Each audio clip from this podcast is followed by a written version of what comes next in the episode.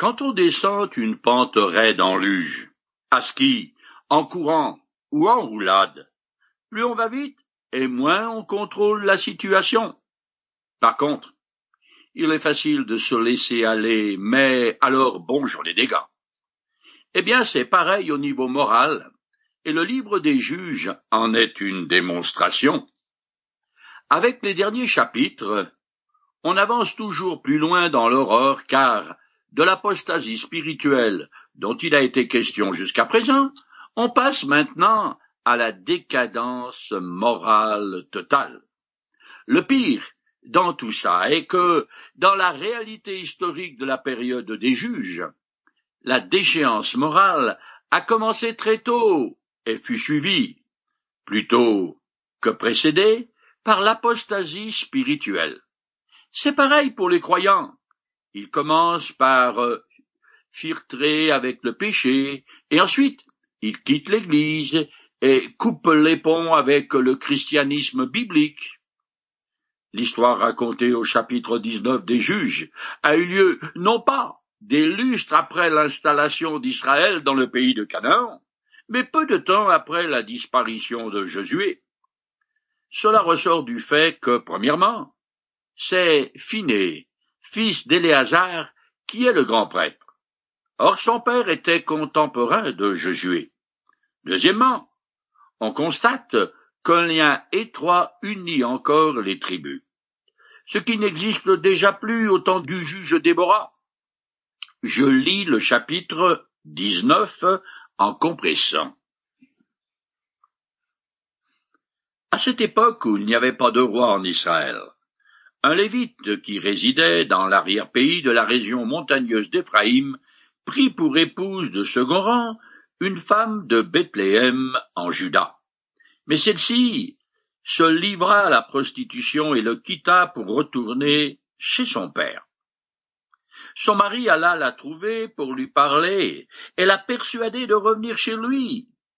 Ils partirent et arrivèrent près de Gilbéa, une ville de la tribu de Benjamin, quand le soleil se couchait. Le Lévite entra dans la ville et s'arrêta sur la place, mais personne ne leur offrit l'hospitalité pour la nuit dans sa maison. Finalement, un vieillard rentra tard dans la soirée de son travail des champs. Il dit alors, La paix soit avec toi, sois le bienvenu, laisse-moi pourvoir à tous tes besoins, tu ne vas pas passer la nuit sur la place.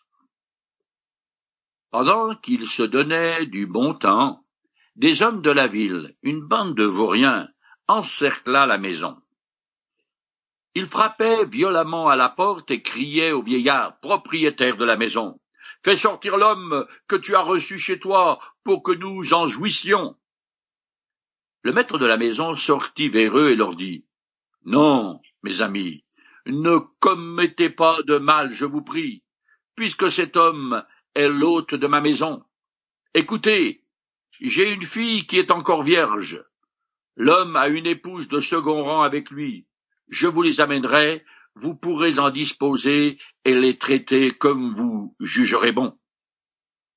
Mais ne commettez pas une action si infâme envers cet homme. Alors le Lévite prit son épouse et la fit sortir vers eux. Ils la violèrent et abusèrent d'elle toute la nuit jusqu'au matin. Le matin venu, son mari se leva, ouvrit la porte de la maison et sortit pour continuer son voyage. Quand il vit cette femme, affalée à l'entrée de la maison, il lui dit Lève-toi et partons. Mais il n'eut pas de réponse. Alors le mari la chargea sur l'un de ses ânes et se remit en route pour rentrer chez lui. Arrivé dans sa maison, il saisit un coutelas, prit le corps de la femme, et le découpa membre par membre en douze morceaux, qu'il envoya dans tout le territoire d'Israël, et tous ceux qui voyaient cela, les émissaires demandaient A-t-on jamais vu un crime aussi horrible depuis que les Israélites sont sortis d'Égypte? Réfléchissez, consultez-vous, et prenez une décision. Les Benjamites sont aussi dégénérés que les Cananéens. Non, ils sont pires. Déjà ils ont failli au devoir sacré de l'hospitalité, et ils ont méprisé la dignité du Lévite. Mais le pire, c'est que l'homosexualité est devenue rampante. Le scénario a des relents de ce qui s'est passé à Sodome, qui fut détruite en partie à cause de ses pratiques contre nature. Le caractère sordide de l'épisode est accru par le fait que deux hommes livrent cyniquement deux femmes au pire supplice pour sauver leur honneur. Ça se passe de commentaires. L'envoi du corps dépecé aux douze tribus est la preuve qu'un fort sentiment d'unité existe encore. C'est à Israël, en tant que nation, que ce Lévite en appelle pour venger le crime d'un l'un de ses membres. Sous le roi Saül, ce sont les morceaux d'un bœuf qui sont envoyés aux douze tribus pour le signifier qu'ils doivent partir en guerre ou voir leurs animaux subir le même sort. Cette histoire ignoble continue dans le chapitre 20, où une énorme quantité de sang est versée. Je lis ce chapitre en compressant. Tous les Israélites vinrent depuis Dan jusqu'à Beersheba, et jusqu'au pays de Galade, et l'assemblée se réunit comme un seul homme devant l'Éternel à Mispa. Les chefs de tout le peuple, de toutes les tribus d'Israël, prirent part à cette assemblée du peuple de Dieu composée de quatre cents milliers de fantassins portant l'épée. Depuis Dan jusqu'à Beersheba signifie de l'extrême nord à l'extrême sud du pays de Canaan à l'ouest du Jourdain. Cette expression apparaît ici pour la première fois mais elle est très fréquente dans les livres suivants. Le mot l'assemblée témoigne du lien étroit qui existe alors entre les tribus. Les Israélites ont encore un profond sentiment d'une unité nationale. L'Assemblée est l'autorité judiciaire suprême dans les situations de crise.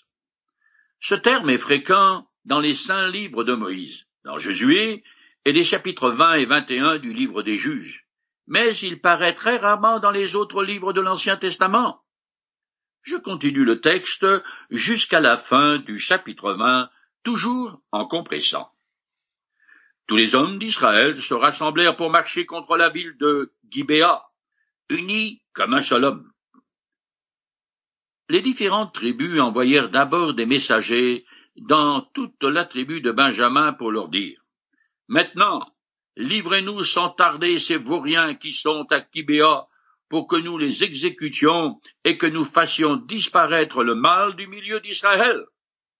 Mais les Benjamites ne voulurent pas écouter leurs compatriotes israélites. Au contraire, ils quittèrent leur ville et se rassemblèrent à Gibéa pour partir en guerre contre les Israélites. Dans cette troupe, il y avait sept centaines de soldats d'élite gauchers, tous capables de toucher un cheveu sans le manquer avec une pierre de leur fronde. L'armée d'Israël sans Benjamin comptait quatre cents milliers d'hommes maniant l'épée, et tous aguerris. Les hommes de Benjamin sortirent de Gibéa, et ils tuèrent ce jour-là sur le champ de bataille vingt-deux mille hommes d'Israël. Le lendemain donc, les Israélites attaquèrent une seconde fois ceux de Benjamin, qui sortirent de Gibéa pour les affronter, et massacrèrent encore ce jour-là, sur le terrain, dix-huit mille soldats d'Israël portant l'épée. Alors tous les Israélites montèrent en foule à Bethel. Ils restèrent là, assis devant l'Éternel, pleurant et jeûnant jusqu'au soir. Et ils offrirent des holocaustes et des sacrifices de communion devant l'Éternel. Phinéa, fils d'Éliazar et petit-fils d'Aaron, était en fonction devant le coffre à cette époque. Il demanda Devons-nous à nouveau aller combattre nos frères de la tribu de Benjamin ou cesser les hostilités? L'Éternel répondit Allez-y, car demain je vous donnerai la victoire sur eux. La bataille fut acharnée. Les Benjamites ne se doutaient pas du désastre qui allait fondre sur eux. L'Éternel bâtit Benjamin devant Israël et, ce jour-là, les Israélites leur tuèrent vingt-cinq mille cent hommes, tous sachant manier l'épée. Les hommes d'Israël, cachés, se précipitèrent sur Gibéa et y massacrèrent les habitants. Six cents hommes benjamites qui s'étaient enfuis au désert restèrent durant quatre mois sur le rocher de Rimon. Entre-temps, les Israélites se tournèrent contre les benjamites et exterminèrent en ville tous les hommes, les bêtes et tout ce qui leur tombait sous la main. Après quoi, ils mirent le feu à toutes les villes de la région. Benjamin est essentiellement une tribu guerrière, et ces hommes ne redoutent ni une guerre ni un combat inégal. Elle compte non seulement des archers, mais aussi des frondeurs expérimentés capables de lancer une pierre de 500 grammes à la vitesse de 150 km heure avec la précision d'une arme à feu. D'ailleurs, l'usage de la fronde et l'habileté à s'en servir viennent de Palestine et donc probablement de la tribu de Benjamin. La guerre civile éclate. Tout d'abord, les onze tribus subissent deux défaites successives et perdent la bagatelle de quarante mille hommes. De toute évidence, et contrairement aux Benjamites, les Israélites étaient mal préparés à faire la guerre. L'Éternel permet cet échec sanglant pour conduire les onze tribus à une sincère repentance. Car dans le fond, ils ne valent pas mieux que leurs frères coupables. C'est ce qui se passe, car ce n'est qu'après sa double défaite que le peuple s'humilie réellement devant l'Éternel. À côté d'une indignation et d'un empressement louable, les Israélites ont été très prétentieux, alors qu'ils auraient dû s'humilier avant de se faire l'instrument de la justice divine. L'Éternel ne les rend donc vainqueurs qu'après qu'ils aient confessé leurs fautes et cherché en lui leur force. Finalement, la totalité de l'armée de Benjamin est exterminée, à l'exception de six cents hommes qui se réfugient dans une forteresse du désert. C'est tout ce qui reste de cette tribu, parce que les Israélites leur ont infligé le traitement prévu pour les Cananéens dont ils ont adopté les morses. Toutes les villes de Benjamin sont détruites, leur population massacrée, hommes, vieillards, femmes, enfants et animaux. Tout ce qui respire est anéanti. Décidément, il n'y allait pas de bain morte à cette époque, et ça me donne le vertige. Nous arrivons au chapitre 21, le dernier du livre des juges, qui continue cette sordide histoire avec un nouveau massacre et des rapes. Je commence à le lire. À Mispa, les hommes avaient fait le serment qu'aucun d'entre eux ne donnerait sa fille en mariage à un Benjamin. Puis, les Israélites se demandèrent les uns aux autres quel groupe parmi toutes les tribus d'Israël n'était pas venu à l'assemblée tenue devant l'Éternel, car on s'était solennellement engagé par serment à mettre à mort quiconque ne viendrait pas à Mispa devant l'Éternel. Ils découvrirent que personne de Yabesh en Galade, n'étaient venus au camp et à l'assemblée. L'assemblée envoya contre eux douze mille soldats en leur donnant les ordres suivants. Allez massacrer tous les habitants de Yabesh en Galade, y compris les femmes et les enfants. Vous tuerez tous les hommes et toute femme qui a déjà vécu avec un homme. Ces soldats trouvèrent quatre cents jeunes filles vierges qui n'avaient pas été touchées par un homme ils les amenèrent au camp de Silo, dans le pays de Canaan. Les Israélites sont maintenant confrontés à un nouveau problème, dû à leur serment irréfléchi de ne pas donner leurs filles aux Benjamites. Si on ne trouve pas une solution, les six cents hommes restants de cette tribu prendront des Cananéennes pour femmes, et ce sera la fin de Benjamin. Comment faire? Pour que survive cette tribu quasi anéantie? Pas de problème, car les Israélites ont fait un second vœu qui va réparer le premier, puisque les hommes de Yabesh, une ville à l'est du Jourdain, n'est pas venu à la fête où on a exterminé tous ses habitants, mais on récupère les jeunes filles vierges. Aussitôt dit, aussitôt fait. Je continue et finis le chapitre 21 tout en compressant le texte. Toute l'assemblée envoya des messagers auprès des Benjamites pour faire la paix avec eux. Ceux-ci retournèrent aussitôt chez eux. On leur donna les filles qu'ils avaient été épargnées à Yabesh en Galade. Mais il ne s'en trouva pas assez pour eux tous. Ils dirent alors qu'on allait bientôt célébrer, comme chaque année, la fête de l'Éternel à Silo. Alors ils ordonnèrent aux Benjaminites Allez vous mettre en embuscade dans les vignes. Lorsque vous verrez les filles de Silo sortir de la ville pour danser leur ronde, vous surgirez des vignes. Chacun de vous enlèvera une fille et l'emmènera dans le pays de Benjamin pour en faire sa femme. Si leur père ou leur frère viennent se plaindre à nous, nous leur répondrons. Soyez compréhensifs envers eux, puisque nous n'avons pas pris une femme pour chacun d'eux lors de l'expédition contre Yabesh. D'ailleurs, vous n'êtes pas coupable de parjure, puisque ce n'est pas vous qui les leur avez donnés. Les Benjaminites suivirent ce conseil. Ils prirent le nombre de femmes voulues parmi les jeunes filles qui dansaient. Ils les enlevèrent et partirent avec elles dans leur territoire. Ils rebâtirent leur ville et s'y établirent. Les autres Israélites quittèrent ces lieux pour regagner leurs tribus et leurs familles. De là, chacun rentra dans son territoire. La destruction de Yabesh n'a pas suffi, car il y a encore deux cents jeunes hommes benjaminites à pourvoir en femmes. Pas de problème. Il suffit d'enlever de force des jeunes filles parmi celles qu'ils viendront danser lors d'une fête en l'honneur de l'Éternel. En agissant ainsi, les pères ne se rendent pas coupables de rompre leur serment de ne pas donner leurs filles en mariage aux Benjaminites. De toute façon, dans cette affaire, l'Assemblée décide, et puis tout le monde est obligé de suivre. C'est l'anarchie. La période des juges est une époque de décadence qui fait suite à un passé noble ce que souligne bien la dernière phrase du livre qui est En ce temps-là, il n'y avait pas de roi en Israël, chacun faisait ce qu'il jugeait bon.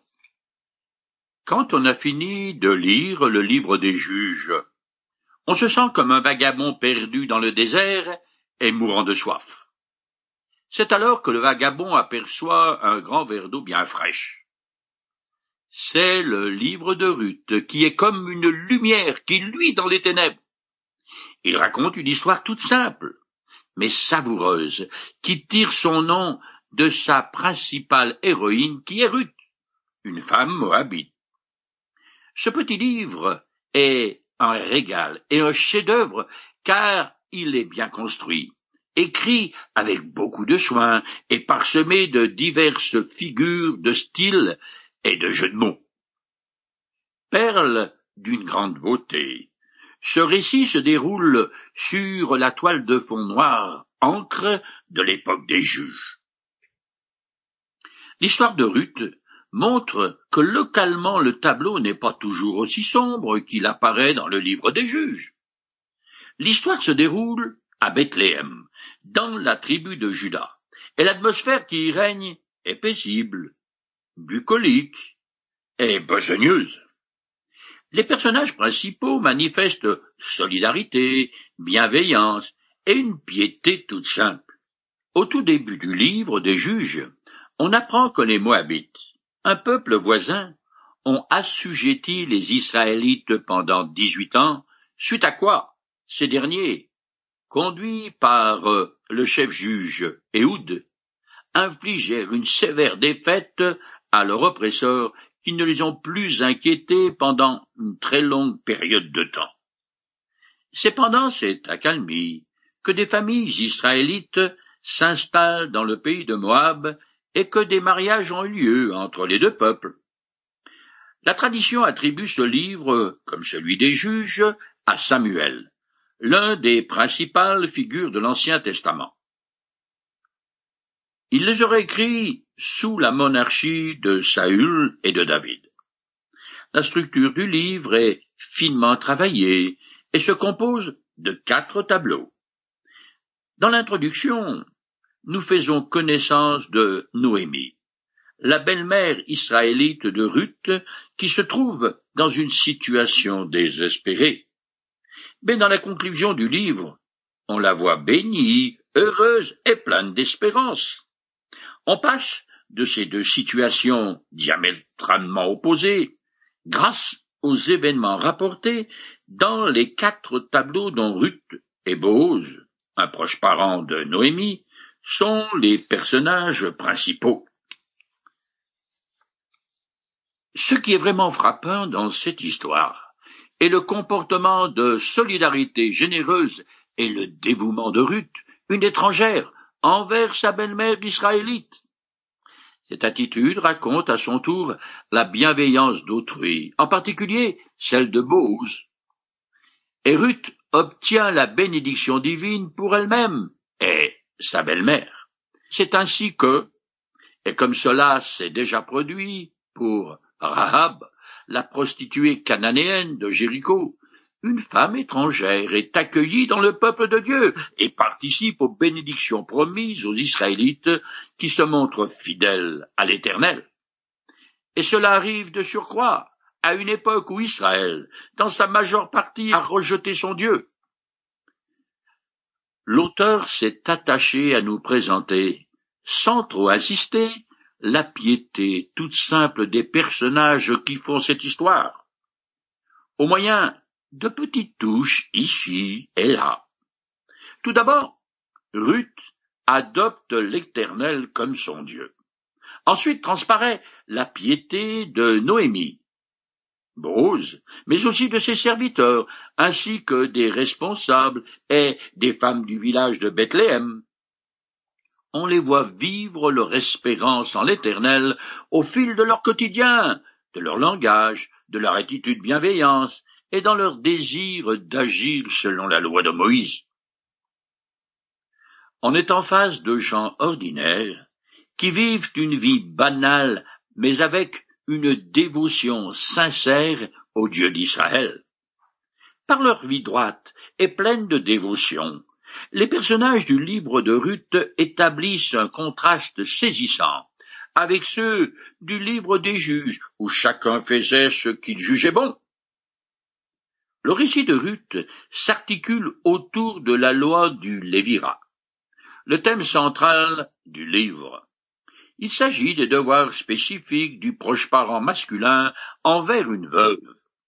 Mais on découvre aussi que les Israélites observent d'autres règles, comme celle du droit de glaner derrière les moissonneurs. Toute cette histoire donne un enseignement puissant sur la valeur pratique de la loi de Moïse dans le domaine social car c'est grâce à elle que le livre se termine par un dénouement heureux. Au passage, ce récit nous fournit des renseignements intéressants sur les coutumes israélites à une époque très ancienne. Au fil des circonstances, l'Éternel se révèle discrètement, mais d'une façon bien nette, comme le Dieu de la Providence qui agit en utilisant les événements de la vie Noémie, la belle-mère de Ruth, le fait remarquer dès que la chape du désespoir est levée et qu'elle se sent sous des auspices favorables. L'auteur montre clairement que l'Éternel agit au travers de Bose, celui qui a le droit de rachat selon la loi du Lévira. Il est l'instrument entre ses mains pour secourir et protéger Ruth et Noémie.